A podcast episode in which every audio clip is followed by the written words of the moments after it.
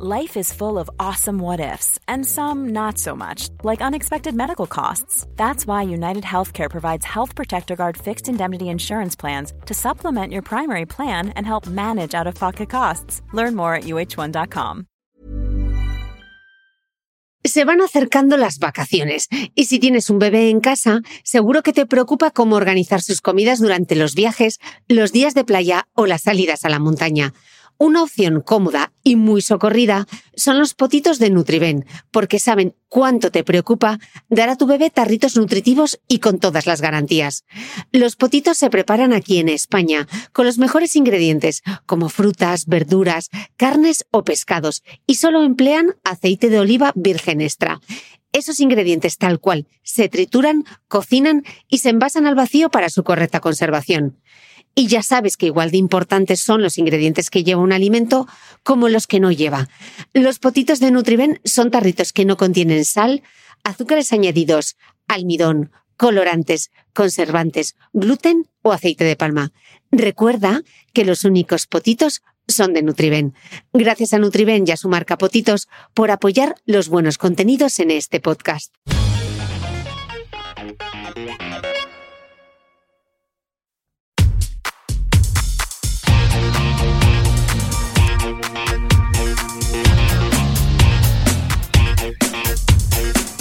Hola, soy Cristina Mitre, periodista y autora del blog de Beauty Mail. Bienvenidos a mi podcast, donde todas las semanas charlaré con los mejores expertos de la cosmética, la nutrición, el fitness y el bienestar, para que te sientas bien y te veas mejor.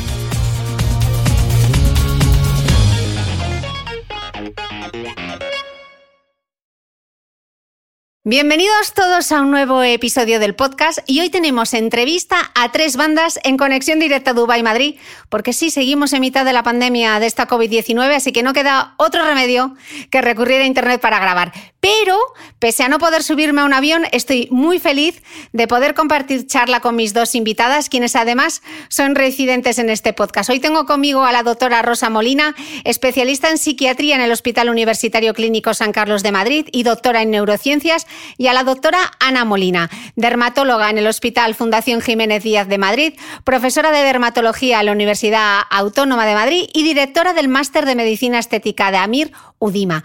Y sí, por el apellido ya os habréis dado cuenta que son hermanas. Así que resuelto el enigma, ahora surge la segunda duda. Pero, ¿qué relación va a haber entre la piel y la mente? Pues os digo que mucho más de lo que parece a simple vista, como veremos en este podcast. Doctoras, bienvenidas. Muchísimas gracias. Encantada de poder estar aquí otra vez, Cristina. O lo mismo digo, Chris, no sé si se va a notar la diferencia en nuestras voces, porque dice la gente que tenemos el mismo tono de voz, pero bueno, sí, claro que se va a notar, pues si vamos a hablar de temas completamente, o sea, el abordaje de cada una es súper diferente. Bueno, pero muy conectado, muy conectado. Interconexión, interconexión con esas hermanas. Eh, bueno, eh, hermanas, doctoras, os quiero plantear, eh, la duda de hoy es la siguiente. Belleza, atractivo y seguridad en uno mismo. ¿Van o no de la mano? Vamos a verlo en el podcast de hoy. Eh, para arrancar, la primera pregunta. Aseguraba eh, Naomi Wolf en su libro El mito de la belleza que el concepto de lo que es bello parece ser una construcción social influenciada por los medios. Pero ¿esto realmente es así o hoy sabemos que tiene mucho que ver con nuestra biología? ¿Qué me decís? Pues eh, es, una pregunta excelente porque es de las dos maneras, Chris. Es un poco, eh, por un lado, hay una frase que todos hemos oído que dice que la belleza está en los ojos de, quien la mira, y es cierto, hay una parte de la belleza muy subjetiva, muy influenciada por factores psicológicos, culturales, de la época en la que hemos vivido, incluso de los medios de comunicación eh, y de nuestra propia personalidad, pero también es verdad que hay una parte de la belleza mucho más medible, objetivable, más global, más universal, eh, lo que yo le llamo la belleza transcultural, que, es una belleza que todas las culturas eh, eh, somos capaces de, apreciar, ¿no? La belleza más matemática, que además se puede medir.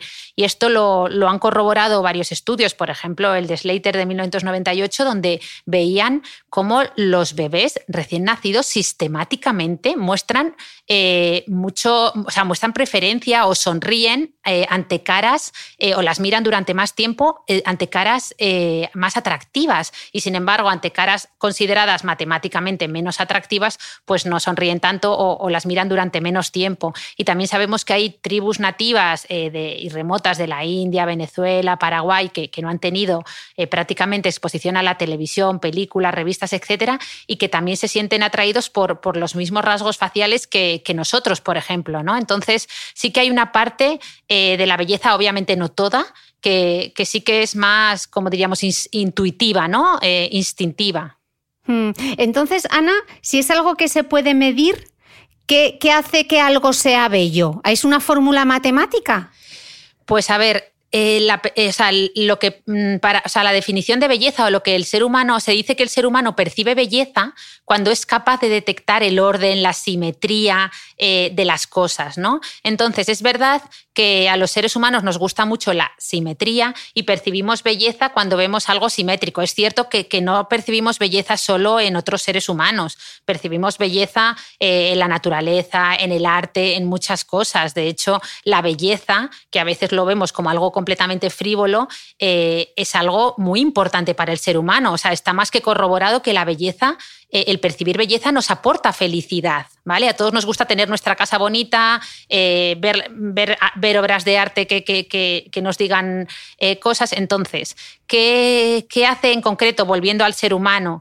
Eh, ¿Qué hace que, percibamos belleza en otros seres humanos? Pues como decíamos, la simetría, pero no una simetría banal en el sentido de que trazo una línea por mitad ¿no? Eh, vertical o que parta la cara en dos mitades y entonces tienen que ser iguales, como mucha gente cree. No, eh, es una simetría que estudia una ciencia que es la antropometría facial, que la usamos mucho en, dermatología, medicina estética, en la que medimos, Cris, no te puedes ni imaginar la de medidas cefalométricas, puntos, líneas, ángulos, usamos transportadores de ángulos, usamos muchas medidas, sobre todo cuando hay una cirugía de por medio, para, para un poco no solo evaluar esa belleza, sino planificar un tratamiento estético y aumentar la belleza de esa persona. Entonces vemos que en el rostro la simetría nos hace bellos y en el cuerpo, ¿qué fórmula matemática define lo que es bello? Pues mira, eh, en el cuerpo es verdad que durante muchos años se habló mucho de la, de pues eso, que cómo nuestro cuerpo sigue la proporción áurea o la divina proporción, la proporción de oro. De hecho, todos habremos visto esos dibujos de, Leonardo da Vinci que él utilizó para ilustrar el libro eh, de Luca Paoli, eh, en el que hablaba del Homo quadratus. No sé si lo habréis visto, ese, ese dibujo de da Vinci con los brazos extendidos. Entonces ahí sí que analizaban las proporciones del ser humano, de cómo nuestra altura eh, cumple exactamente eh, la proporción áurea con la altura del ombligo a los pies. Bueno, una serie de cosas que sí que es verdad que, se cumplen, pero que en lo que es la belleza corporal sí que influye mucho más la, digamos, la, o sea, la, época que estamos viviendo. Yo siempre lo digo, si Rubens levantara la cabeza y se fuera a dar una vueltecita por la pasarela Cibeles y viera esos rostros, eh, o sea, esos, esos cuerpos escuálidos paseando, pues, pues hombre, a él no, o sea, se hubiera, le hubiera dado un infarto al pobre que le gustaban esos rostros, o sea, esos, esos cuerpos más robustos. Entonces sí que, por ejemplo, se sabe que en épocas de hambruna, pues nos sentimos atraídos o valoramos como bello los cuerpos más rechonchos eh, y sin embargo hoy en día, por ejemplo, que estamos viviendo una época diferente, pues valoramos cuerpos eh, jóvenes, tonificados, más delgados. Y esto está evolucionando, ¿eh? que yo siempre lo digo, que ahora estamos viviendo una pequeña revolución de la belleza y estamos empezando a, buscar un imposible que es cuerpos delgados pero con muchas curvas, ¿no? Con, o sea que... Y entonces, eh, en definitiva, ¿qué es lo que más influye? ¿Las matemáticas o las construcciones sociales? Pues, eh, pues influye todo, pero es verdad que, la belleza, digamos, yo siempre lo imagino con un triángulo. Para que la gente que nos está escuchando lo, entienda, eh, hay una cosa que se llama teoría de la relatividad de la belleza, que dice que la belleza se basa sobre todo en tres puntas, ¿no? En las tres, en, o sea, en los tres esquinas del triángulo. En una punta estaría la belleza física, esa belleza matemática que podemos medir, de la que ya hemos hablado, sobre todo a nivel facial. En la otra punta estaría la autoestima, que supongo que ahora Rosa tendrá mucho que contarnos, y en la otra punta del triángulo estaría la autenticidad. Nos gusta lo genuino, lo auténtico, lo que nos gusta la verdad, ¿vale? Entonces eh, es difícil saber qué papel juega cada parte pero, pero sí que todas son importantes. Mm, pero vamos, ni mucho menos todo es belleza física, ni, ni mucho menos, o sea, objetiva, ni, ni mucho menos es, es lo que percibimos eh, por nuestra personalidad, etcétera. O sea, que influye todo. Ok, Ana, y teniendo en cuenta que la piel es el órgano más grande del cuerpo, ¿esa piel qué nos dice sobre el estado de salud de las personas? ¿Nos habla la piel? Buah, no te puedes ni imaginar lo mucho que nos habla la piel. Nos da un montón de información, pero una barbaridad. Eh, vamos, de hecho yo siempre digo que soy, eh, yo hago medicina externa, ¿no? En vez de medicina interna o que soy externista en vez de internista, porque los prácticamente todas las enfermedades del cuerpo humano se manifiestan de alguna manera en la piel. Un ejemplo muy típico es la anemia, ¿no? Que estamos más blancos, nuestra piel se ve más blanca, o, la ictericia, que es cuando acumulamos bilirrubina, nuestra piel se puede ver más amarillenta e, y un largo etcétera. Lo que sí que es importante saber, y que esto es una idea que a mí me encantaría eh, poder transmitir a la gente, que yo siempre hablo con un compañero dermatólogo que se llama Juan Gavín, que desde aquí le lanzo un saludo y que tiene un poco mi misma percepción, es que tenemos que luchar porque la belleza vaya completamente relacionada a la salud. Eh, un poco lo que ha ido pasando con el deporte, ¿vale? Es decir, que, que cuando vayamos a hacer un tratamiento de belleza, y yo siempre se lo digo a mis pacientes, antes de empezar por un tratamiento que nos va a aportar meramente una mejoría eh, solo estética, aportemos por aquellos tratamientos que nos van a aportar salud, que son muchos de los que hacemos en la piel. Es decir, si por ejemplo viene una paciente con la piel llena de manchas por, con muchísimo daño solar, eso es lo que los dermatólogos llamamos campo de cancerización, es decir, ese fotoenvejecimiento en un futuro puede dar lugar al desarrollo de cáncer de piel. Pues vamos a comenzar por ahí, vamos a comenzar aportando salud a esa piel, vamos a hacer un tratamiento láser, peeling, dermocosmética, de forma que esa piel se va a ver mucho más bonita mucho más luminosa, pero a la vez va a ser una piel mucho más sana. Entonces vamos a empezar a identificar belleza con salud. Eso es una idea muy importante. Vale, estábamos diciendo que la piel nos puede dar pistas sobre nuestro estado de salud. Y respecto a la belleza, Ana, ¿qué piel es más bella? ¿Una piel sin manchas o una piel sin arrugas? Mira, hay un estudio que, dio la vuelta al mundo que hablaba un poco de eso, que cogieron modelos y con Photoshop les modificaron un poco eh, los tres parámetros ¿no? príncipes del envejecimiento, que son las arrugas, la flacidez o la calidad de la piel. Entonces, en cada eh, eran las mismas modelos, pero con Photoshop le iban modificando uno de esos tres factores. Y parece que eh, en general eh, tendemos a percibir eh, mucho más bellas a las personas eh, con una buena calidad de la piel. Parece que la calidad de la piel es lo que más impacto tiene por encima de las arrugas o de la flacidez en la percepción de la belleza. Una piel luminosa, bonita, saludable. Vamos, o sea, que me apoya la ciencia cuando digo que el rostro no es negociable que se ponga un factor de protección solar. Si es que. bueno, entre esa frase y lo de limpina y fresquina, que sepas que has dado la vuelta al mundo. El otro día estaba en una masterclass con Gema Herrerías y volvió a salir tu frase de la cara no es negociable. Bueno, estamos todo el rato hablando de la belleza y ahora me surge otra palabra que es eh, el atractivo. ¿Cuál es la diferencia entre belleza y atractivo? Pues un poco eso sería, eh, a ver si supongo que esto nos lo explicará mejor Rosa, pero tal y como yo lo entiendo, pues sería una parte es la belleza mm, ¿no? que, que podemos percibir y, en el atractivo influirían mucho más esos dos factores de los que hemos hablado. Es decir, tú llega, puede una persona no ser muy, muy belleza, o sea, no puede a lo mejor una persona no tener una belleza matemática perfecta, pero sin embargo entra en la habitación con una pedazo de sonrisa, mm, hablando, eh, además a lo mejor con sentido del humor, mirando al frente y con un par de como mm, bien puestos y te parece mucho más atractiva que alguien que entra, por muy guapo que sea, objetivamente hablando, mirando al suelo y con cara de acelga, ¿no? O sea que, que, que a ver qué nos dice Rosa, pero yo lo entiendo un poco así la teoría de la relatividad de la belleza que decíamos antes. O sea que se puede ser atractivo sin ser guapo. Totalmente, totalmente. Pues yo creo que ahí coincidimos, ¿no? Yo creo que el otro término que podemos utilizar aquí es el de carisma, ¿no? Esas personas carismáticas que tienen un encanto eh, genuino y que como que les emerge de dentro, ¿no? Esa es, la sensación que tenemos. Todos hemos conocido a esas personas que tienen una gran seguridad en sí mismas, que se, son capaces incluso de bromear, de sus propios defectos eh, y que tienen como esa seguridad de, se ponen como decimos, ¿no? El mundo por montera y, nos arrastran, ¿no? Que parece que queremos irnos con ellos. Que sería distinto de aquellos que son vanidosos, ¿eh? No, estamos hablando de esa seguridad de sí misma como vanidad, que sería un aspecto distinto donde aquí realmente estaríamos viendo eh, una baja autoestima. Pero bueno, lo de la autoestima lo dejamos para luego. Entonces, en esta seguridad en uno mismo, Ana justo decía, ¿no? Esta persona que entra en una habitación y, todo el mundo le mira. ¿Cómo de importante o qué papel juega entonces Rosa eh, el lenguaje corporal aquí? Pues muchísimo, eso es lo que estamos diciendo. Efectivamente, que, por ejemplo, esa sonrisa, el ir con la espalda erguida, los hombros relajados, todo esto, con todo eso transmitimos seguridad. Eh, somos capaces de decir, me veo irresistible, seguro que tú también lo estás viendo, ¿no? Lo contrario sería llevar esa espalda encorvada, los brazos caídos, todo esto denota, mm, no sé, derrota, de alguna manera nos resulta poco atractivo. Fíjate que hay un estudio de la Universidad de Harvard que demostró que aquellos que mantenían esta postura corporal eh, más de triunfo, o sea, se, dividió una muestra ¿no? de estudiantes eh, y simplemente de manera aleatoria se les pidió que durante un tiempo mantuviesen una postura corporal eh, u otra. Pues se vio que en aquellos donde la postura era de triunfo había menores niveles de cortisol, que casualmente, fíjate, ¿no? que es la hormona implicada en el miedo. Y por ende, con esto lo que podemos ver es que podemos engañar a nuestro cerebro como un actor, simplemente controlando ese lenguaje corporal no verbal. Por otro lado, eh, somos capaces de seducir con nuestros movimientos, ¿no? Eh, en cuanto a eh, la mirada, bueno, esto que estamos comentando de la sonrisa, también con tocando al otro. aquí se ponen en funcionamiento algo de lo que yo creo que ya hablamos en su día, que son las neuronas espejo.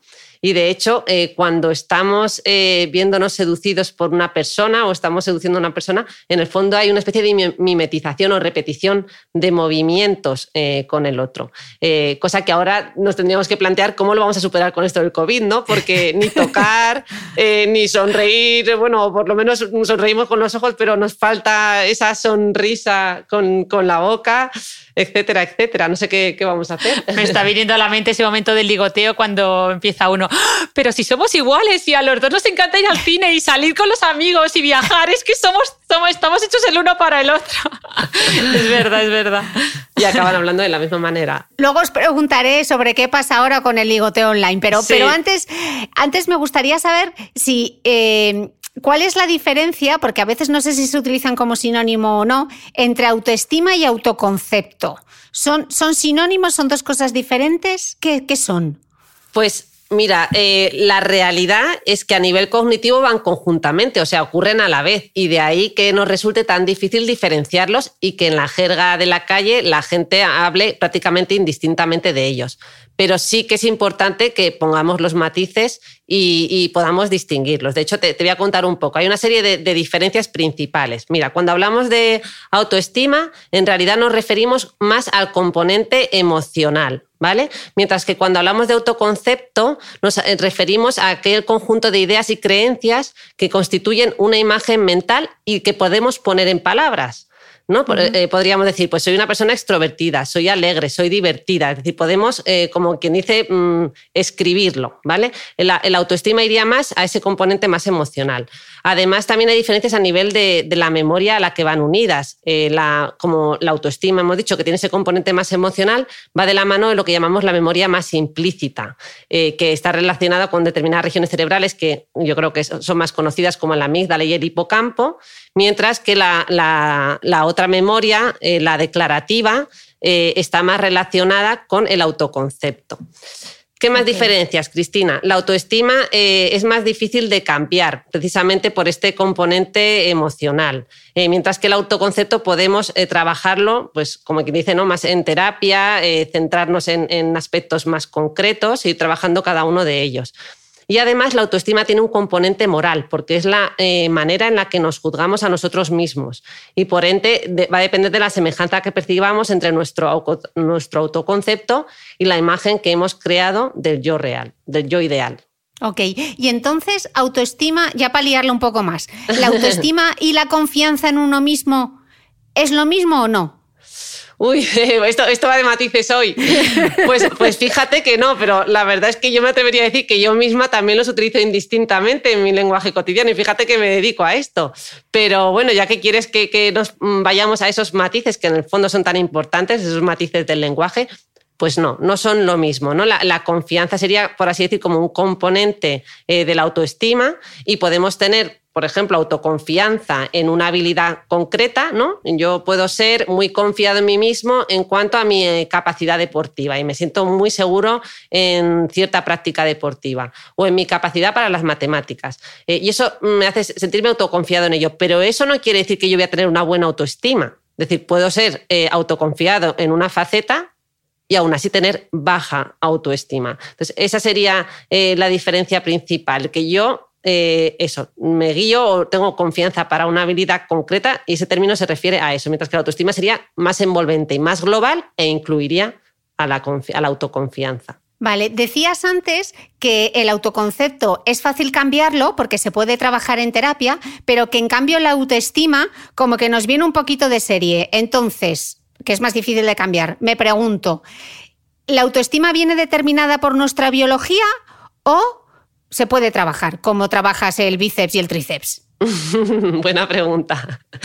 Pues a ver, así a voz de pronto, a mí lo que me sale es decirte, no, hombre, la autoestima es fundamentalmente construida, la elaboramos a lo largo de nuestra vida, con nuestras experiencias, tal. Pero si mm, si realmente pienso en los aspectos biológicos, mira, lo primero que me viene a la cabeza eh, son los dos componentes de la personalidad. Permíteme que habla, abra un pequeño paréntesis. Cuando hablamos de personalidad, hablamos de temperamento y de carácter. El temperamento sería esa parte más biológica con la que venimos de serie y por ende más determinada genéticamente, mientras que el carácter sería ese que construimos con nuestras experiencias a lo largo de la vida.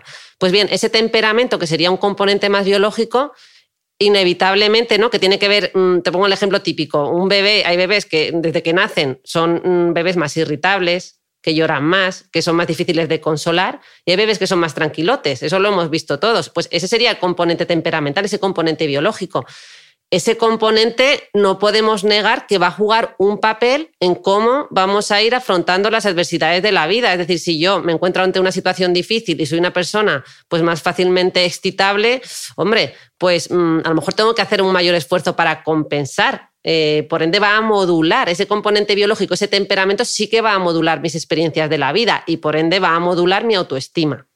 Que Ojo, eso no quiere decir eh, que los genes, o sea, los genes nos van a condicionar, pero no nos van a condenar. Por ende, la respuesta a lo que tú preguntas. Claro, esto es la excusa para el que luego dice, no, es que yo tengo mucho temperamento y ha dicho la doctora Molina que eso me viene por mi biología. Efectivamente, me van a pillar por todos lados. Tienes que poner la, esta de yo soy así, la canción de yo soy así, nunca cambiaré. Esa la tenemos que añadir ¿eh? a este podcast. Bueno, pero efectivamente es que no nos condenan. De hecho, ya te he dicho que para mí lo, primero que me ha venido a la mente es la autoestima. Es algo que construimos. O sea, inevitablemente es lo primero que me viene. Pero si somos justos y yo creo que rigurosos científicamente, eh, no podemos negar que ese componente biológico va a modular nuestra respuesta. Ahora, que de una manera aprendida podamos aprender a, compensar eso, a esa, biología que, que, somos más, si somos una persona más excitable y más nerviosa, lo podemos compensar. Sin duda podemos hacerlo. Yo creo que, que, sí. Entonces, la pregunta del millón, ¿cómo se construye la autoestima? Uf, de verdad, hoy va de preguntas millonarias. pues a ver, ¿cómo se construye? Pues deberíamos distinguir distintas etapas, ¿no? Porque, por un lado, eh, bueno, ya de esto yo creo que hemos oído hablar bastante. Cuando nacemos, cuando somos bebés, eh, ya de entrada el contacto físico que tenemos con nuestras eh, figuras de apego principales, ¿no? que en general suelen ser nuestros padres, la mirada de ellos, lo que nos van devolviendo, el estar ahí con nosotros, eso lo que nos va generando es lo que llamamos un apego seguro. Un apego seguro lo que te permite es, precisamente como te sientes seguro, es explorar el mundo. Esto se, se ha hecho con diversos experimentos y se ve como aquellos bebés o niñitos pequeños que tienen un apego seguro cuando el padre o la madre están fuera de la sala de experimentación, el niño es capaz de explorar el mundo, de jugar con sus juguetes. El que no tiene ese apego seguro se pone a llorar de manera inconsolable. ¿Vale? Así de manera muy resumida, porque hay muchos tipos de apego que yo creo que no merece la pena entrar aquí. Entonces, ahí ya estamos construyendo, fíjate, nuestra parte de nuestra autoestima. Luego nos vamos a la siguiente etapa, esa etapa de los cuatro o seis añitos más o menos, cuando empezamos a construir una idea de lo que significa ser nosotros mismos. Ahí, evidentemente, esta idea va a estar muy influenciada por la forma en la que nos valoran los mayores, ¿no? Aquí ya no es tanto esa seguridad que nos proporcionan, sino esa imagen que nos devuelven, esa imagen que proyectan nuestros padres sobre nosotros mismos, ¿no? De ahí esa famosa etiquetación de, los niños y con lo que hay que tener mucho cuidado, porque esa etiqueta que los propios padres ponen van a determinar mucho la autoestima de esos niños. Otra etapa más, la adolescencia. Aquí empezamos a valorarnos ya no solo por lo que recibimos de nuestros mayores y de nuestras figuras de apego, sino en función de nuestro grupo de iguales. ¿No? Aquí esa es la etapa primordial en la que intentamos identificarnos con el otro y construyendo nuestro yo de acuerdo a criterios culturales que imperen también en ese momento, ¿no? En cuanto a cánones de belleza que ya ha mencionado Ana, eh, valores, capacidad para controlar a los demás, etc. Y esta es una etapa crucial, ¿vale? Ya que es aquí donde forjamos nuestra propia identidad. Y ya la, la última etapa eh, sería la edad adulta, donde la autoestima ya se vive como un juicio positivo o negativo sobre uno mismo en base a un yo coherente o no coherente, ¿no? basado en cuatro pilares básicos. Eh, ¿Cuáles son esos cuatro pilares básicos? Pues lo físico, lo psicológico, lo social y lo cultural. ¿Vale? De alguna manera, yo ya llego a esa etapa adulta con una autoestima, pero que puedo seguir modulando, eh, puliendo, construyendo, ¿no? Eh, en base a estos pilares que estamos comentando. Y así va creciendo nuestra propia satisfacción o insatisfacción. Eh, estabas justo hablando de la relación, del apego, de los padres, etc. Eh, yo he leído, corrígeme si esto no es así, que la confianza en una misma y la autoestima también se forja, sobre todo, en la relación que las madres mantienen con sus hijas y que existe evidencia de que las ideas y los comportamientos de esas madres comienzan a influir en la imagen de sus, que, sus hijas tienen de sus propios cuerpos ya en los primeros años de su vida. O sea, que lo que te diga tu madre cuando eres niña respecto a tu cuerpo, puede ser que te marque el resto de tus días. Jope, Cristina, pues fíjate que, eh, a ver, así, tal como me lo estás contando, no me puedo remitir así a estudios científicos porque no, he revisado el tema, pero desde luego que no me sorprende. Puedo hablar desde mi práctica clínica. Eh, yo creo que esto sí que lo vemos en consulta, ¿no? El, el, cómo al final el aprendizaje fundamental y lo que nos orienta desde que somos pequeñitos es lo que vemos en casa, es que es lo que, lo que más peso tiene. Por ende, una mamá eh, que además, ¿no? que hasta ahora, imagino que estos estudios de los que hablas, eh, porque las cosas ahora están empezando a cambiar, pero hasta ahora yo creo que la figura principal que ha estado a lo mejor más eh, en casa ha sido la madre y, esa preocupación por el cuerpo y por la imagen pues se, le ha otorgado un poquito más a ella, ¿no? Entonces, eh, yo creo que sin duda va a jugar un papel y que va a determinar mucho el cómo esa niñita se ve y se relaciona con su cuerpo y en lo que va a ver en casa, ¿no? Pues esa madre restringe la alimentación, como vemos en muchas familias, y vienen sus hijas y, y en realidad entrevistas a la madre y ves que las mismas conductas restrictivas que está realizando esa chica o las mismas preocupaciones corporales las tiene la madre. O sea, que son aprendidas. Pero bueno, yéndonos un poquito de ahí, porque como te decía, yo creo que cada vez vamos a evolucionar hacia algo distinto, primero porque es que la propia eh, percepción del tema de la imagen corporal y tal está cambiando, ¿no? Yo creo que ahí podríamos hablar, a lo mejor Ana sabe contar mejor, yo ahí no controlo en cuanto al tema de cómo los hombres también se están subiendo a este carro de la, de la apariencia física. Entonces, eh, dejando eso al margen, un papel que, he mencionado antes, eh, que es lo de las etiquetas y que desde el punto de vista psicológico le llamamos el efecto Pigmalión, no sé si lo habéis oído. Explícanoslo. Mira, esta es la, influencia que ejerce ¿no? la creencia de una persona en, el rendimiento de otra, así como de manera global. ¿Y este, este nombre de dónde viene? Mira, viene de un mito griego de Pigmalión, que era un escultor que se enamoró de su propia creación, una estatua. Y esta estatua la llamó Galatea. Pues bien, esta estatua la trataba eh, de una manera tal como si fuera una mujer real, como si esta estuviera viva, que al final, en este mito, ¿no? esta, esta estatua acabó cobrando vida. ¿Qué, nos, qué mensaje nos, nos trae este mito? Pues que al final se produce una especie de profecía autocumplida. Eh, el que tú creas en algo, en el que algo se puede desarrollar, el que tú creas en, una persona, va a modular la conducta de esa persona. Mm. Lo contrario es lo que se llama el efecto golem, que produce que la autoestima del sujeto disminuya, ¿no? O sea, que podemos hacer justo lo contrario. De ahí, repito, la importancia de las etiquetas. Mira, estos conceptos fueron popularizados a partir de los estudios de Rosenthal, que fue un psicólogo americano, que, del, que bueno, los estudios datan de la fecha de en los años 60 más o menos, en los que demostró el gran efecto de estas creencias. Sí, eso nos lo contó, eh, perdona Rosa, nos lo contó justamente en este podcast Ima Puch. Ah, es verdad. Sí, nos lo oh, contó. Cómo me gustó a mí la frase maravilloso. De, Inma Puch, lo de que tendrían que educarnos para ser seguidores en vez de líderes, ¿eh? Sí, sí, sí. Lo pondré, lo dejaré en las notas del podcast porque explicó justamente esta investigación y es interesantísimo. O sea que al final, lo que, lo que decimos siempre, ¿no? Que alguien te diga que puedes, ¿cómo es de importante? Tener a alguien que te motive, ¿no? que te diga, tú también puedes, ¿no? Totalmente. Claro, la importancia de los mentores y adecuados, de las referencias. Eh. Sí, Luego, y mira, y eso también lo usan los propios deportistas consigo mismos. Ojo, que estamos hablando, bueno, aquí ya nos estamos yendo, pero eh, el, papel de las etiquetas, de lo que opinan de nosotros y cómo nos, mueve y nos moviliza, pero también lo que nos decimos sobre nosotros mismos, nosotros mismos. Esto lo, lo, aplican mucho los, los grandes deportistas, ¿no? Ellos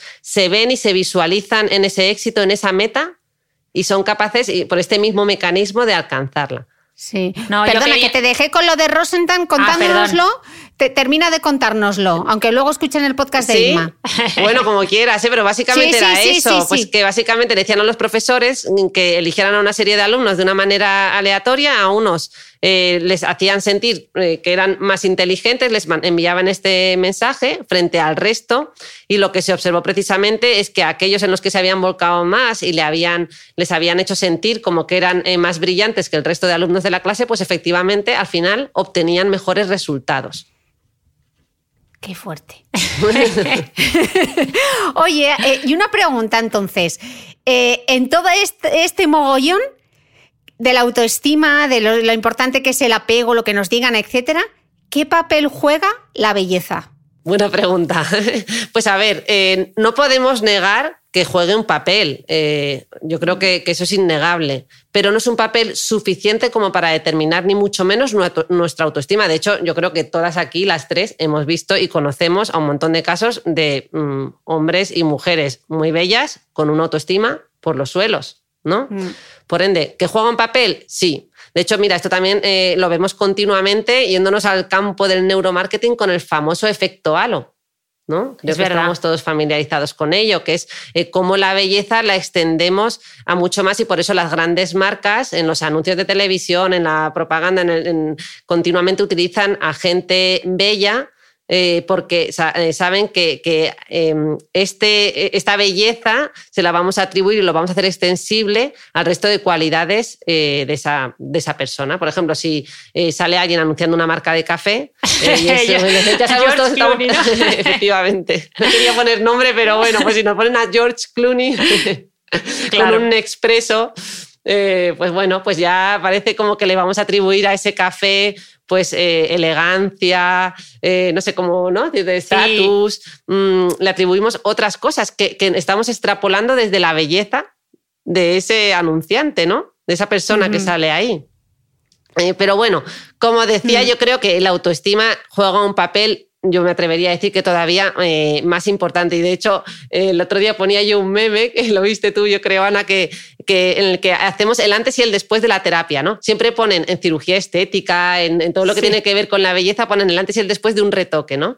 Y nosotros, eh, en la parte de salud mental, yo creo que se debería poner el antes y el después de la terapia, porque es que la gente sale más guapa, pero a lo mejor no por el retoque, sino por la propia terapia, que uno se siente qué mejor. Buena esa, qué buena esa del antes y después de terapia que yo le he vivido y, y qué razón llevas. Entonces, eh, ya vemos que igual la belleza y la autoestima no tienen por qué, estar, por, qué ser correlativas y el atractivo pues yo creo que el atractivo, así desde mi, así, mi opinión personal y a vos de pronto te diría que sí, ¿no? Que juega un papel mucho más importante porque el atractivo, el, atractivo al final lo construimos en gran parte en base a, nuestra autoestima. O sea, es como, ¿no? Parte de ese atractivo tiene que ver con ello. Bueno, parte, mm. gran, gran parte.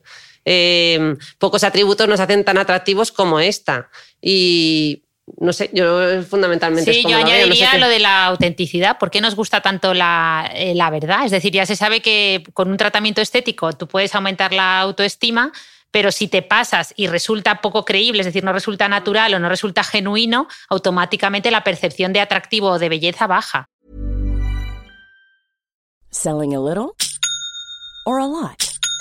Shopify helps you do your thing however you cha-ching. Shopify is the global commerce platform that helps you sell at every stage of your business. From the launch your online shop stage to the first real life store stage, all the way to the did we just hit a million orders stage. Shopify is there to help you grow. Shopify helps you turn browsers into buyers with the internet's best converting checkout. 36% better on average compared to other leading commerce platforms because businesses that grow grow with Shopify. Get a $1 per month trial period at Shopify.com slash work. Shopify.com slash work. Ever catch yourself eating the same flavorless dinner 3 days in a row, dreaming of something better? Well, HelloFresh is your guilt-free dream come true, baby. It's me, Kiki Palmer. Let's wake up those taste buds with hot, juicy pecan-crusted chicken or garlic butter shrimp scampi. Mm. Hello Fresh. Stop dreaming of all the delicious possibilities and dig in at HelloFresh.com. Let's get this dinner party started.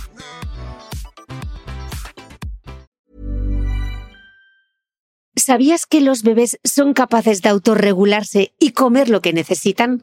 Hasta el primer año, la leche ha de ser su alimento principal, bien sea lactancia materna o artificial, y poco a poco podrán ir probando diferentes texturas y alimentos. Ahora, con buena temperatura, a todos nos gusta salir más de casa, y en verano pasamos mucho tiempo fuera, en la playa, la montaña o recorriendo el mundo.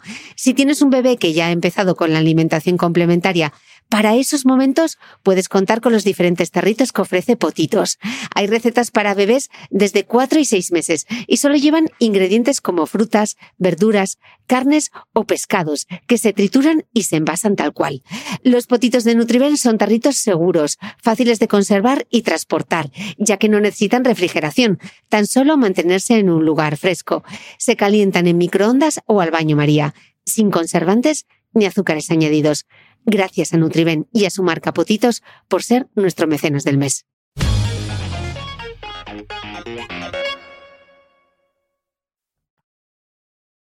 Juzgamos el mundo y nos movemos por el mundo, no lo vamos a negar, a partir de primeras impresiones, ¿no? Porque la primera impresión es importante, que decían también en los anuncios. Entonces, ¿qué importancia tiene eh, la confianza en uno mismo en esas primeras impresiones? ¿Cuánto tiene que ver con, cómo te sientes y cuánto con cómo te ves?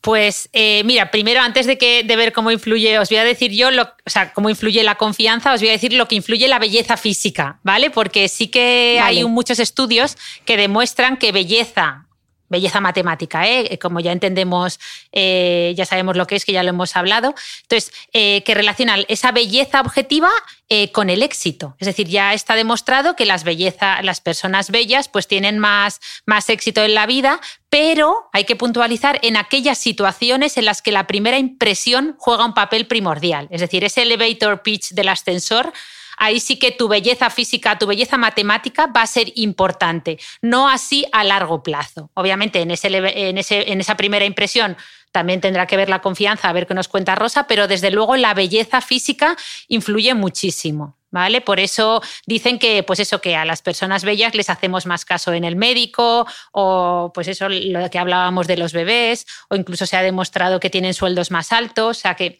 que hay una serie de factores que, de esa belleza que sí que influyen en esa primera impresión. Mm. Bueno, pues totalmente de acuerdo con esto que dices. Es que precisamente ese matiz del corto y el largo plazo, aún así, eh, yo creo que tú también lo has mencionado antes, y viene mm, por la puerta una persona que no necesariamente sea bella matemáticamente hablando, pero tiene este carisma sí que nos puede eh, resultar, ¿no? Eh, podemos tener una primera impresión igualmente muy, muy buena y muy ganadora. Eh, ahí pues podríamos hablar también ya de, mm, tendríamos que entrar en, en, el, en, el, individuo, como cada uno, como cada uno percibimos esto, porque mm, ese carisma, en función de qué características tengan, pues que nos pueda recordar incluso, ¿no? A, alguien traíamos ya hablar de Freud, a nuestros padres, pues si identificamos algo relacionado con algo que hemos vivido toda la vida, pues nos va a resultar más atractivo.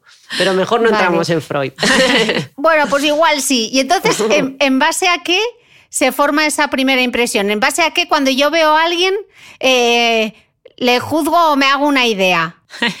pues desde, mi, desde mi parte, eh, vuelvo a insistir en esa belleza física, pero es verdad que hablo de esas medidas, esas, eh, esa belleza matemática que podemos medir, pero hay muchos más factores. Por ejemplo, hay dos que a mí me resultan muy interesantes, que son la coinofilia, que significa común. Yo lo defino, me lo habréis oído alguna vez, como si eres normal, más ligarás, en el sentido de que sí, nos gusta la belleza física medible, eh, pero, pero hasta cierto punto. Es decir, no nos gusta evolutivamente a los seres humanos, no nos gusta que ningún rasgo destaque excesivamente. Se ha demostrado que elegimos nuestras parejas sexuales eh, de forma promedia, o sea, que sean como un poco promedio, ¿vale? Porque a lo mejor si tuvieran un rasgo muy exagerado puede ya sé que esto es un poco, pero es algo que hacemos de forma inconsciente, puede mm, estar relacionado con alguna alteración eh, genética. ¿no? Entonces, esto lo descubrió Francis Galton cuando estaba haciendo la, cara de prototipo criminal. Él se dedicó a juntar caras de criminales ¿no? y hacer una cara promedio del criminal promedio. Y se dio cuenta que a todo el mundo le parecía más atractiva la cara promediada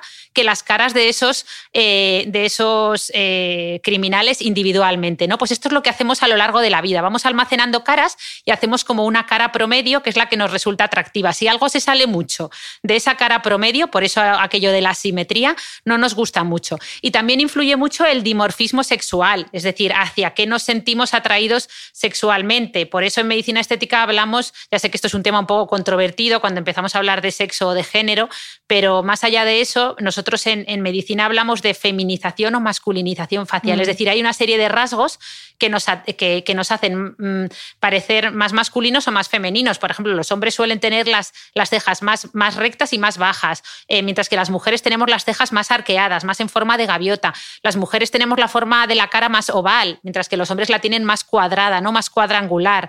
Eh, eh, entonces es verdad que hay una serie de, factores que nos feminizan o nos masculinizan y que tenemos muy en cuenta a la hora de, de hacer medicina estética por, por eso, porque podemos masculinizar o feminizar una cara según lo que hagamos.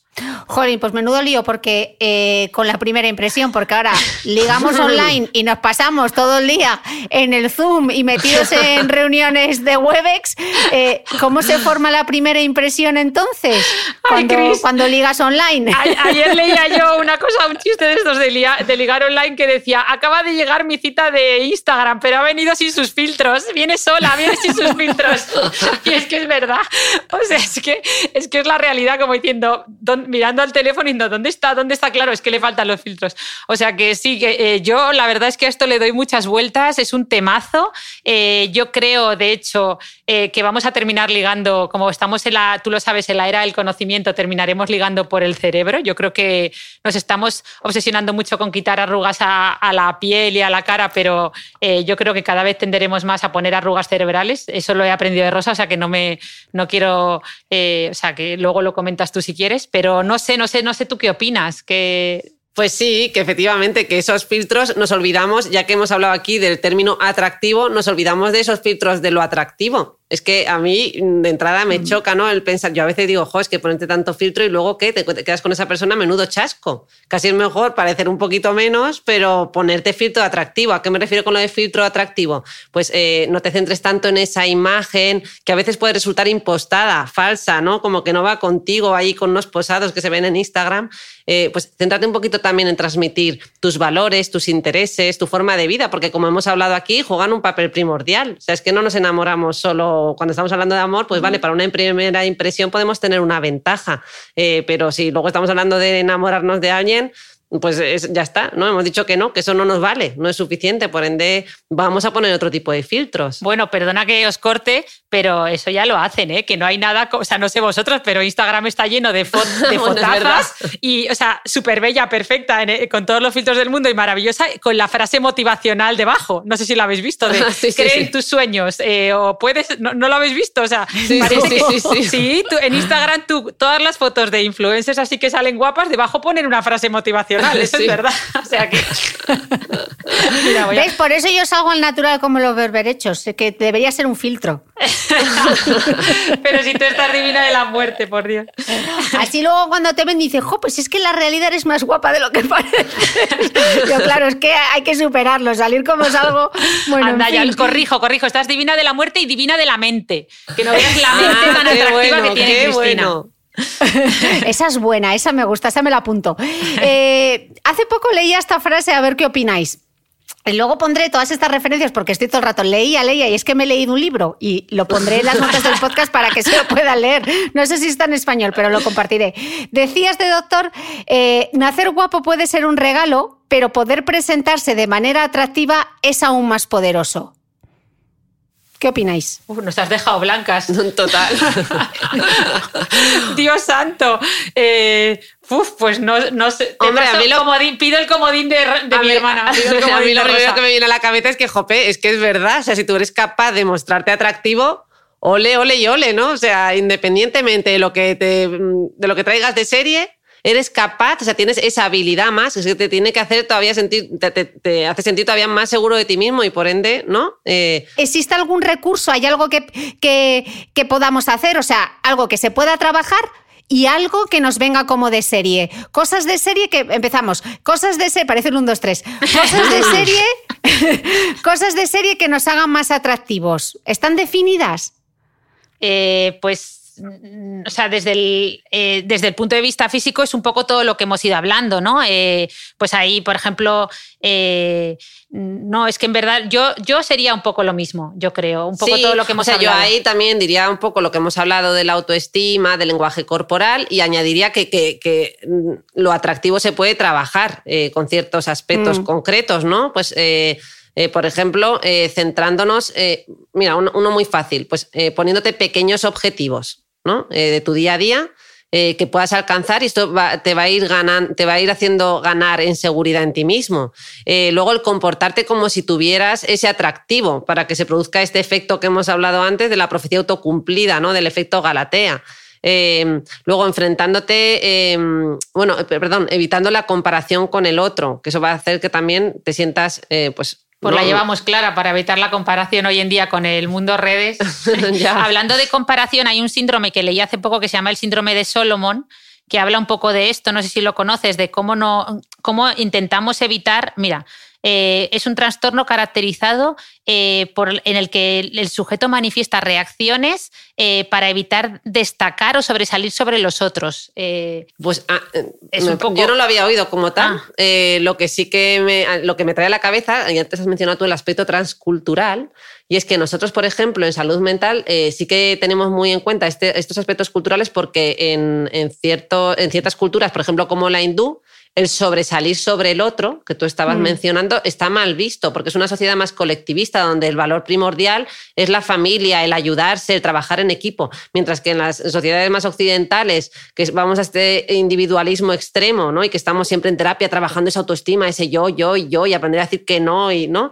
Mm, y, sí que está bien valorado eh, ese éxito, el sobresalir eh, sobre los demás, eh, de pues hecho, yo siempre me gusta mucho el tema autoestima, me apasiona y es algo que he trabajado mucho y siempre le decía a mi hermana Rosa, vamos a, vamos, háblame de autoestima, cuéntame. Y siempre me decía, Ana, la autoestima es un tema muy transversal. Siempre me decía, es que toca muchos puntos, tal. Y me hablabas mucho de la autoestima individual y, colectiva, ¿no? Y es un poco a lo que te refieres, ¿no? Sí, también, Cómo nos hemos quizá centrado demasiado en trabajar la autoestima individual y luego hay una autoestima colectiva como sociedad que también tenemos que trabajar, ¿no? Claro, claro, es que nos olvidamos y es, bueno, de hecho, fijaros que con todo esto de la pandemia, cuánto se ha hecho referencia a esto, ¿no? De que íbamos a cambiar, de que habías conocido al vecino de enfrente, de que estábamos tan, tan eh, hipnotizados con nuestro día a día, con nuestra vida, que nos olvidamos del otro, que es tan importante. Si, mm. en el fondo, eh, como decía la frase de esta de Aristóteles, que yo creo que ya lo mencionamos en su día, que mm, aun teniendo todos los bienes del mundo, sin amigos no querríamos vivir.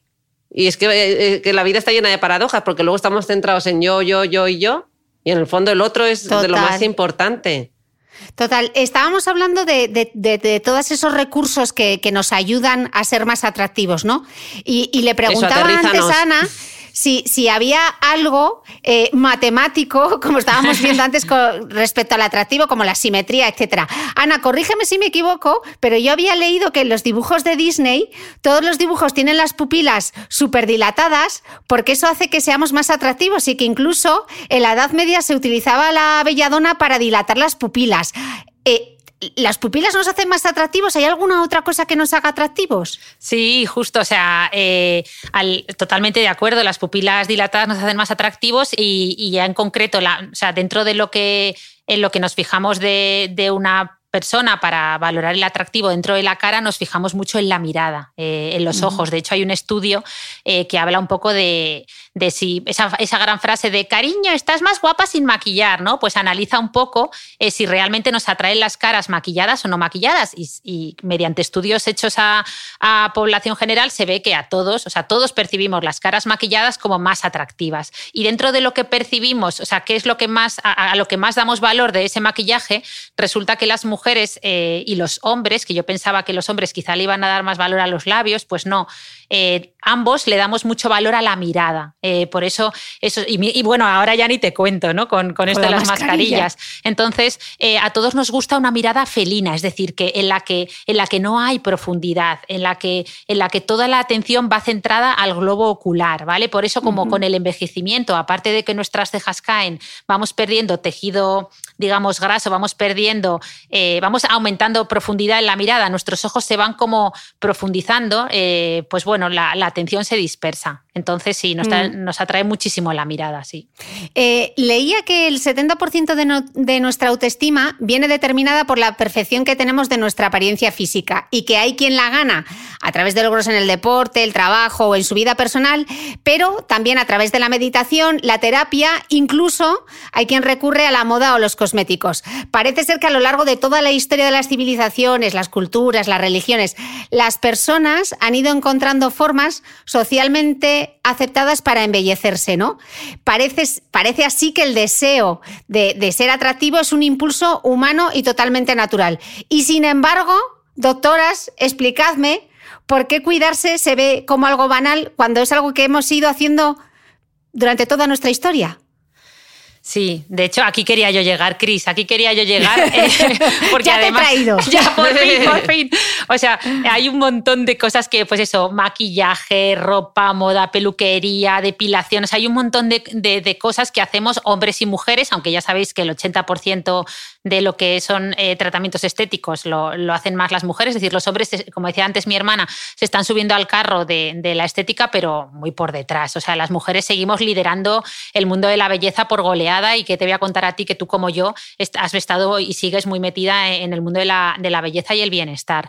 Entonces, eh, está súper bien cuidarse, obviamente eh, impacta en nuestra, autoestima, ahora veremos de qué manera, pero, pero es verdad que que a mí un poco me duele, ¿no? De hecho, tú nombrabas antes a Naomi Wolf, eh, hay otros libros también que hablan de la tiranía de la belleza, eh, y, claro, hasta qué punto eh, todo esto que hacemos mm, es normal, ¿no? O sea, no sé qué opinión tienes tú, Rosa, pero yo, por ejemplo, ahora que para colmo la belleza, tú lo sabes, hay un montón de estrategias que usamos, pero es que ahora la belleza además se ha medicalizado, es decir, tienes peluquería, maquillaje, moda, tal, y luego ya está medicina estética. Es como el, punto más allá de, la belleza, ¿no? Entonces, ahora que se ha medicalizado, pues hay Claro, mi duda es, eh, o sea, si es algo que hemos estado haciendo durante toda la historia, se supone que es porque es algo que nos hace sentir bien.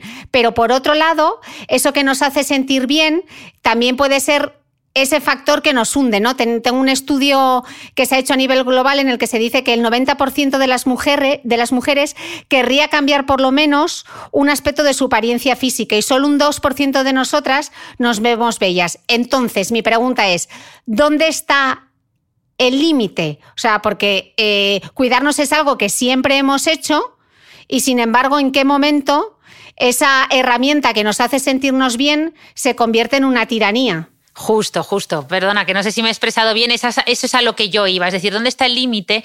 Eh, nos estamos pasando no, sobre todo las mujeres, ¿no? Porque esto es algo que como mujeres nos, nos llega mucho y que lejos de estar mejorando, a veces yo siento que, que empeora, otras veces no.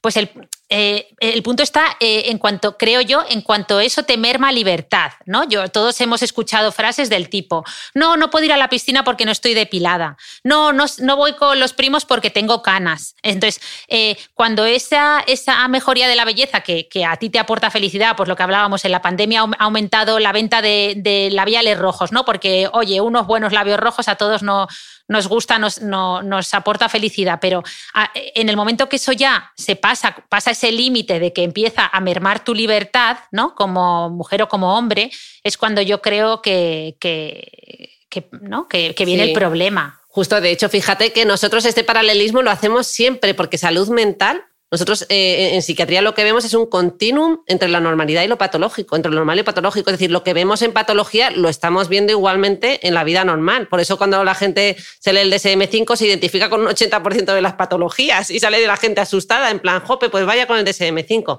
¿Qué es eso? ¿Qué es, eso? El DSM-5 es la clasificación de los trastornos mentales. Es una guía en base a la cual tipificamos y, diagnosticamos, pero obviamente no, no solo con esos criterios, con muchísima más habilidad clínica y mucho más conocimiento de lo que viene en ese manual. Por eso nadie debe leerse ese manual. Ese manual sirve un poco pues, para que os hagáis una idea, eh, para que podamos justificar un tratamiento bajo un diagnóstico. O, por ejemplo, con el tema de las eh, aseguradoras en Estados Unidos, esto es muy importante, el poder poner una etiqueta. O sea, esa casi eh, sería un poco el resumen, el poder justificar un tratamiento, pero todo va mucho más allá, ¿no? Y entonces, este límite del que ha hablado Ana es el que usamos nosotros para tipificar lo patológico, es cuando eso, ese síntoma, tú puedes ser una persona muy obsesiva, ya, pues vale, pues una variante de la normalidad, un poquito más obsesiva que, que otra persona, vale, normal. Pero ¿cuándo empieza a ser patológico? Cuando estos síntomas son intensos, cuando se mantienen en el tiempo y ante todo cuando me limitan en mi día a día, cuando me están restando libertad y me están restando calidad de vida. Empiezo a estar totalmente controlada por esos síntomas. Entonces me parece muy clave esto que has dicho.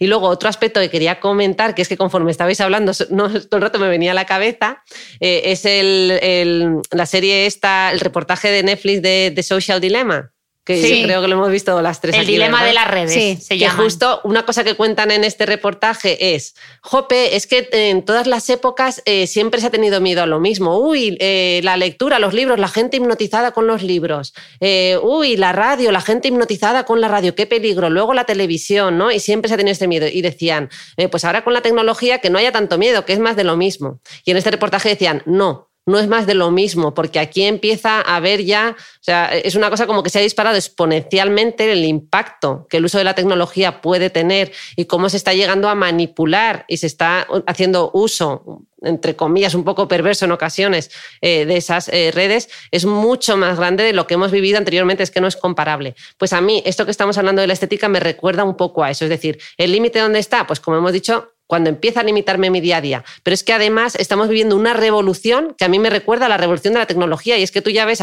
antes la estética la entendíamos como el compensar el paso del tiempo, es decir, si he perdido volumen, recupero un poco de volumen. Eso es lo que yo entendía como estética, pero es que ahora me doy cuenta de que no, que ahora chicas de 20 años quieren ponerse más labios. No han perdido volumen, pero quieren más labios, quieren más pómulos, quieren más... Y ahí es donde eh, yo digo que hay una revolución muy parecida a la revolución de la que estamos hablando de este reportaje de Social Dilemma. Sí, de hecho yo siempre lo digo que el nuevo tatuaje, antes cuando ese, ese momento de adolescencia rebelde que, que, te hacías un tatuaje, ahora ya nada, ahora el nuevo tatuaje es el relleno de labios, ahora ya es, ¿no? Todas las chicas jóvenes mm, es lo que, lo que se hacen. Mira, a mí hay una frase, eh, perdona que te corte, Cris, que dijo Karma Chaparro en tu, en tu podcast, y es que ella a sus amigas últimamente intentaba no decirle siempre lo de qué guapa estás, ¿no? Porque tendemos mucho a eso, ¿verdad? Las mujeres a, pues estás muy guapa, a poner siempre eso en valor y que ella estaba intentando decirles qué inteligente eres, qué mente tienes o, o qué, qué atrevida, me encanta lo valiente que eres, ¿no? Pues me gustó mucho esa reflexión y yo la estoy intentando aplicar y reconozco que a veces me cuesta porque tenemos muy asumido ese, ese valor de la belleza. De hecho, hay un, y ya termino, una peli que se llama Invisibles de Maribel Verdú, etcétera, eh, Adriano Ozores, donde hablan un poco de eso, sobre todo las mujeres, de cómo a partir de cierta edad nos hacemos invisibles, porque como si solo valoras la belleza, cuando esa belleza ya no esté, esa belleza física y matemática, ¿qué, qué vamos a valorar? ¿Qué vamos a poner en valor? ¿no? El cerebro, que decía antes. Claro. que decía antes Rosas, las arrugas del cerebro, que esas, que esas sí que son importantes evitarlas. Eh, yo sabéis que siempre tengo que llevar a mi terreno, en algún momento tenía que sacar el ejercicio de fuerza y el ejercicio, y entonces estoy pensando que qué papel tendrá el ejercicio de la autoestima. Entonces, Rosa, eh, no hay duda de los beneficios físicos de hacer ejercicio. Pero es que parece que además el ejercicio regular mejora la función cognitiva y el humor. ¿Qué nos dice la ciencia de la relación entre el ejercicio y la autoestima?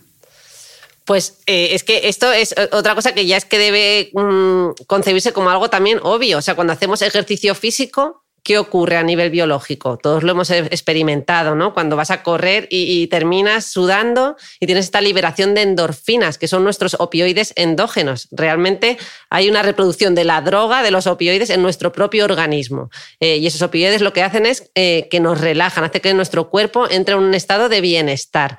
Nos sentimos mejor y por ende nos sentimos mejor globalmente, no solo en cuanto a nuestros valores que hemos mencionado antes, sino que eso con nuestro propio cuerpo. Tomamos más conciencia de ese cuerpo y tenemos un doble mensaje hacia, nuestro cerebro. Es decir, eh, como nos sentimos, estamos más conscientes de ese cuerpo y nos sentimos mejor con él, eh, eh, esos, incluso los propios músculos, entre comillas, que eso lo, lo mencionaré luego también cuando hablemos del Botox, mandan un mensaje a nuestro cerebro indirectamente, ¿no? Eh, que nos hace sentir eh, mejor.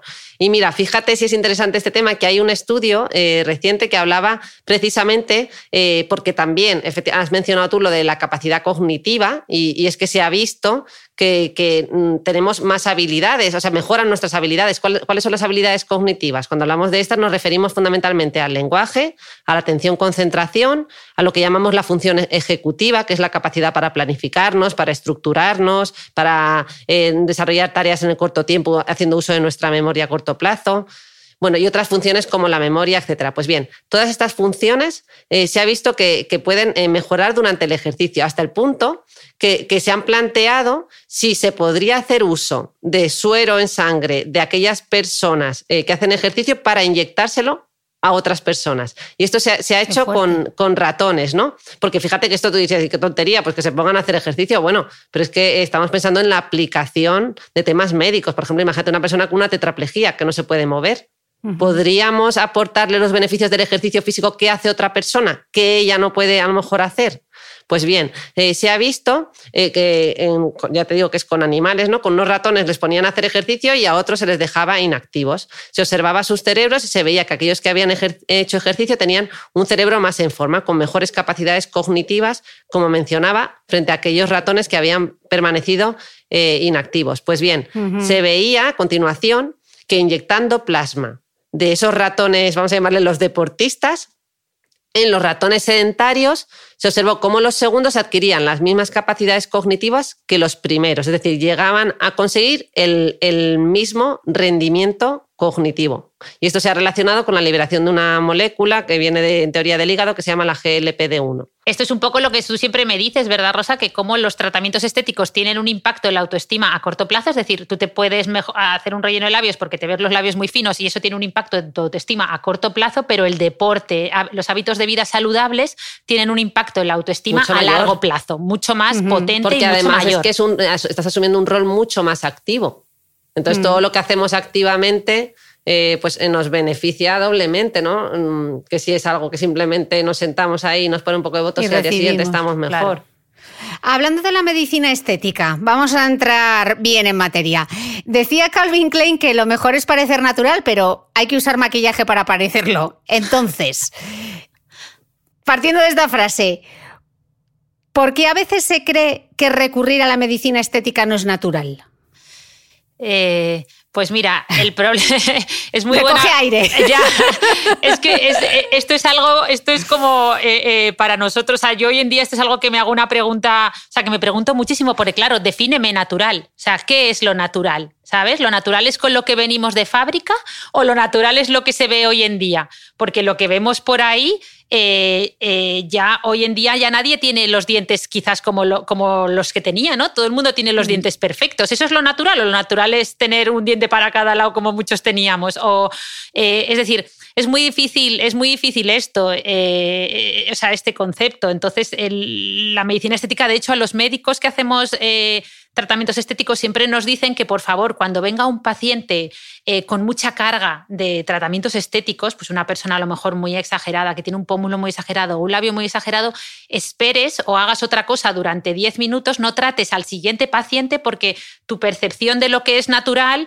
o de lo normal se puede, bueno, normal no me gusta decirlo, perdón, pero eh, se puede distorsionar, ¿no? Entonces es muy difícil porque el mundo, o sea, la, medicina estética está teniendo un crecimiento del 325%. Se calcula eh, que en el futuro no va a haber cara sin pinchar, que va a ser una commodity más como hoy en día sea, ¿no? Pues tener unos dientes bien, ¿no? O, mejores. Entonces, eh, a mí esto me, da miedo a la vez que me gusta, pero es un tema muy complejo esto de lo que es natural y lo que no. Entonces. Y Rosa, ¿y la, la, ciencia qué es lo que nos dice? ¿Qué, ¿Qué papel juega la medicina estética en la autoestima? ¿Hay estudios? Pues mira, sí, hay estudios. De hecho, mm, yo en su día revisé lo que hay. En general, la mayor parte de ellos están realizados con, porque claro, cuando hablamos de estética es que podemos hablar de una rinoplastia, que sería una cirugía más invasiva, a, Botox, ¿no? Entonces te puedes imaginar que el campo es muy amplio. Eh, hablando un poquito de, empezando por el tema del Botox, fíjate que, el estudio y el cómo se plantean el que el propio Botox pueda mejorar nuestra autoestima eh, tiene que ver con una teoría que se, se, llama la teoría del feedback facial, que es un poquito como lo que he introducido eh, hablando del deporte. Es decir, cómo los movimientos faciales asociados a cierta emoción pueden influir en nuestras experiencias afectivas. Por ejemplo, si yo tengo una cara de enfado, si pongo cara de enfado, eso va a tener un impacto en cómo yo me siento, inevitablemente. Pues lo que vienen a decir eh, y, empiezan a, justificar eh, con estas teorías del uso del Botox es que inhibiendo ciertos gestos, como puede ser el fruncido, ¿no? que muchas veces nos queda esta ruguita en el entrecejo, que es la que queremos corregir con el Botox, pues claro, al hacer menos ese gesto, eh, al contraer menos eh, la musculatura en torno a este gesto, pues va a mejorar también el cómo nos sentimos. ¿no? vamos a, vamos, eh, y, bueno, y en esto también está basada, fíjate que la risoterapia es básicamente lo mismo. ¿no? Esto de sonreír y poner una mueca sonriente porque se sabe que cómo eh, esa, esa, sonrisa va a ir mm, vía neuronal hasta nuestro cerebro, ¿no? Eh, mandándonos ese mensaje de que estamos mejor. Bueno, y no solo en tu cerebro, también en el que tienes enfrente, ¿no? O sea, la gente que, que se ha puesto toxina en el entrecejo, dicen los estudios que le cae mejor a los demás o les hace estar más felices porque, claro, a lo mejor lo que te está diciendo el otro te parece una tontería y te, te, estás hasta enfadando, pero como tu cara, tu expresión facial no está mostrando enfado, pues la otra persona no percibe ese, ese enfado en tu cara y entonces, claro. pues Claro, yo creo que esto sí que, eh, sí que podemos decir que tiene unos beneficios y unas ventajas, ¿no? Sin duda, a día de hoy. Eh, pero la pregunta que estamos formulando, fíjate que es si mejora nuestra autoestima. ¿Vale? O sea, que centrándonos en el concepto global de lo que es la autoestima, es un poco lo que hemos dicho antes. Pues mira, los estudios a día de hoy lo que muestran es que sí que mejora la autoestima, pero de momento lo que se ha demostrado es en el corto plazo, o sea, no se ha mm. visto esta mejora de autoestima en el largo plazo y que ésta se mantenga. Yo creo que tiene que ver con esto que estamos comentando, porque al final, eh, eh, eh, bueno, primero porque la autoestima es, un, imagínate, es algo que hemos construido, como hemos hablado antes, desde nuestra más tierna infancia. Imagínate qué fácil, o sea, me pongo Botox y ya está, y ya he arreglado mi autoestima. Hombre, no banalicemos, ¿no? Tendría yo la autoestima por las nubes. De claro, entonces la gente no tendría que ir a terapia, iría a pincharse Botox y nadie más vendría al psicólogo ni al psiquiatra. Habríamos solucionado es un proceso, todo. Es un proceso muy complejo, mucho más complejo que eso. Eh, Ana, yo te estaba escuchando y tengo sentimientos encontrados como tú y a veces un poco el corazón partido a lo Alejandro Sanz. Y, entonces yo os quiero lanzar aquí una reflexión, abogado del diablo, no sé muy bien cómo ponerlo, eh, pero pensemos, por ejemplo, una de las preguntas más habituales ante un diagnóstico de cáncer de mama es si se me va a caer o no el pelo. Y, todos pensamos que esa preocupación es algo absolutamente lógico. Entonces, eh, ¿dónde trazamos la línea entre lo que es cosmético y lo que no es? ¿Por qué diferenciamos, por ejemplo, entre rellenar una arruga para verse más joven y corregir una simetría facial tras haber tenido un ictus? O, por ejemplo, ¿por qué nos parece bien una reconstrucción de mama tras una mastectomía? y un aumento de pecho parece que no está tan bien visto. Eh, mm, a veces no es, no sé, pregunto, no es ir contra, en contra de un instinto básico y primitivo como es querer verse bien.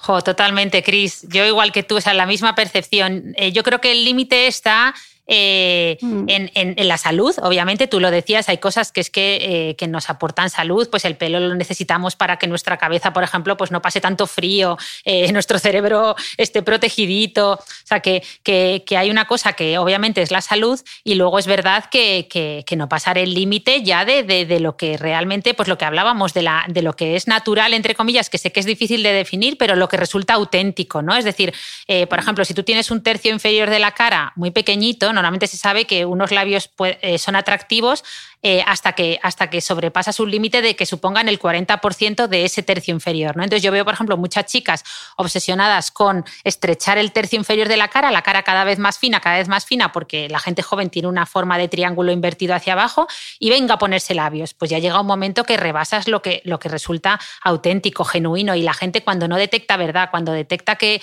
que algo no es real, no, no le gusta. Y aparte que, que también, y obviamente cuando atenta ya contra la salud, no solo no nos propone proporciona salud, sino que encima puede ser peligroso, como pasa con, con alguna gente que entra en tratamientos estéticos pues con prótesis mamarias exageradas que les terminan provocando dolores de espalda y un montón de tontas, que para eso hay otro podcast, otro, o sea, mucho de qué hablar de tontas estéticas, ¿no? De locuras beauty que yo les llamo.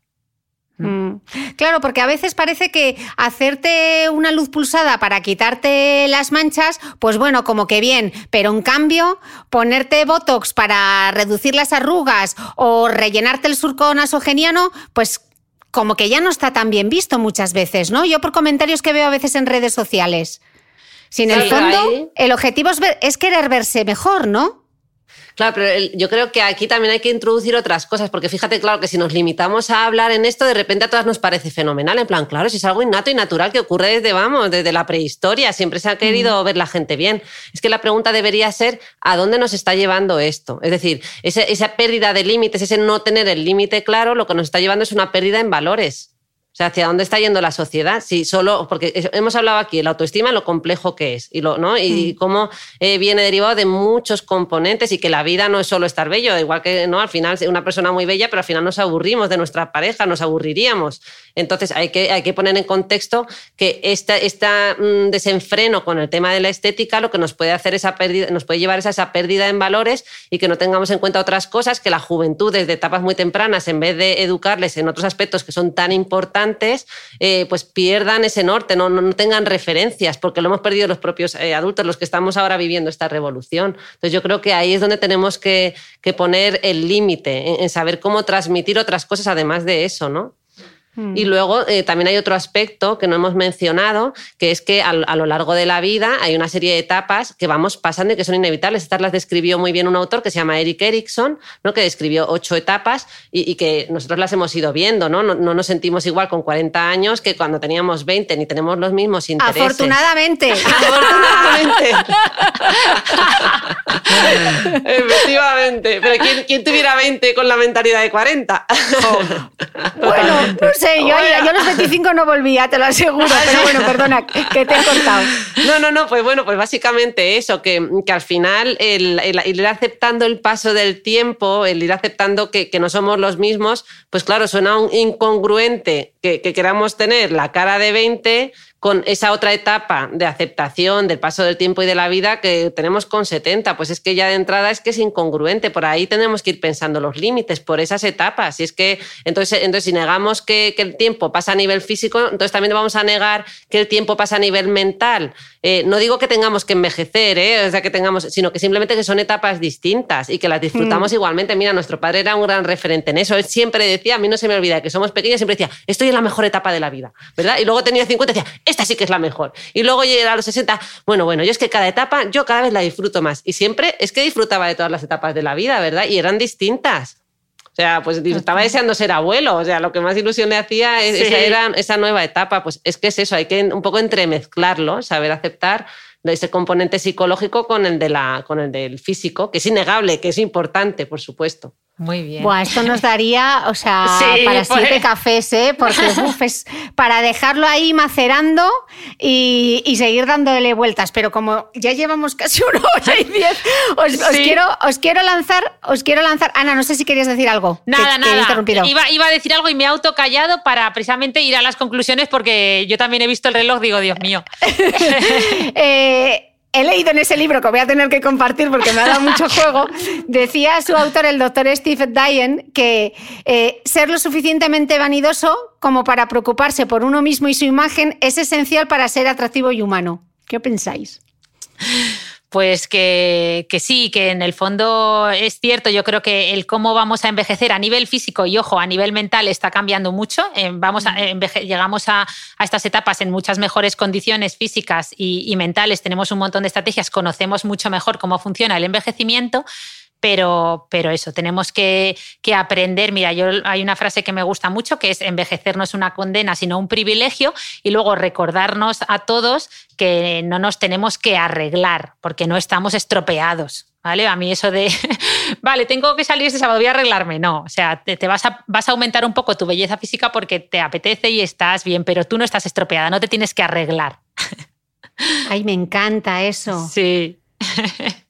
Pues nada, y, pues yo añadí que simplemente que, al final todo está todo en su justa medida y que usemos ese sexto sentido que es el sentido común, que no, se nos vaya de las manos. Y, una cosa más que tú has mencionado el tema de las arrugas cerebrales, eh, que es que las arrugas cerebrales, a diferencia de lo que ocurre en la piel, están muy bien vistas. Porque fíjate, Cristina, que, de hecho se, han hecho muchos estudios eh, mm, eh, mm, centrándose en por qué nuestro cerebro está tan replegado sobre sí mismo, por qué tiene tantos surcos y circunvoluciones, ¿no?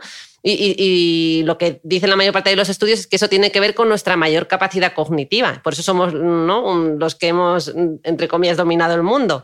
Eh, aunque bueno, ahora salen estudios que dicen, bueno, que hay todavía animales que tienen un cerebro más replegado que nosotros y, y no son en teoría más inteligentes. Pero bueno, en conclusión, que parece que esas arrugas cerebrales nos permiten tener más sinapsis, más contactos y en teoría más inteligencia, por ende que las arrugas estén de moda, no está mal. Que sí, que sí, que en la era del conocimiento vamos a ligar, yo estoy segura que en el futuro no solo vamos a ligar por nuestra apariencia física, sino por la apariencia de nuestro cerebro. Vamos a poder verlo de alguna manera, habrá cámaras que nos permita ver cómo de arrugado está el cerebro del que tienes enfrente. Bueno, no, ojalá, pero ojalá.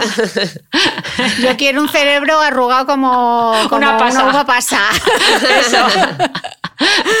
bueno, doctoras, ha sido un placer charlar con las dos. Menudo melón que hemos abierto. Yo me dejo mucho pensamiento por ahí macerando porque me, da, me ha dado un gusto enorme poder charlar con, con vosotras dos. Objetivo cumplido. Yo creo que esto nos daría para para una segunda parte, una tercera, incluso una cuarta. Así que espero que espero que podáis volver al podcast y de corazón millones de gracias. gracias a ti, Cris. Un abrazo gigante. Un abrazo. Gracias, hasta la próxima.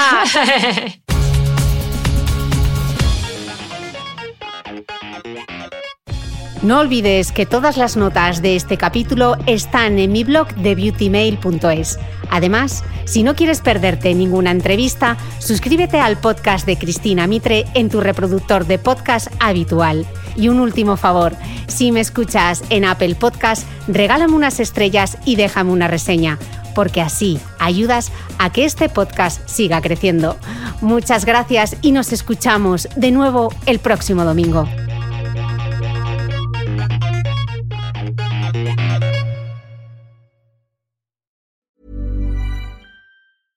Ever catch yourself eating the same flavorless dinner three days in a row? Dreaming of something better? Well, HelloFresh is your guilt-free dream come true, baby. It's me, Kiki Palmer. Let's wake up those taste buds with hot, juicy pecan crusted chicken or garlic butter shrimp scampi. Mm. Hello Fresh. Stop dreaming of all the delicious possibilities and dig in at HelloFresh.com. Let's get this dinner party started.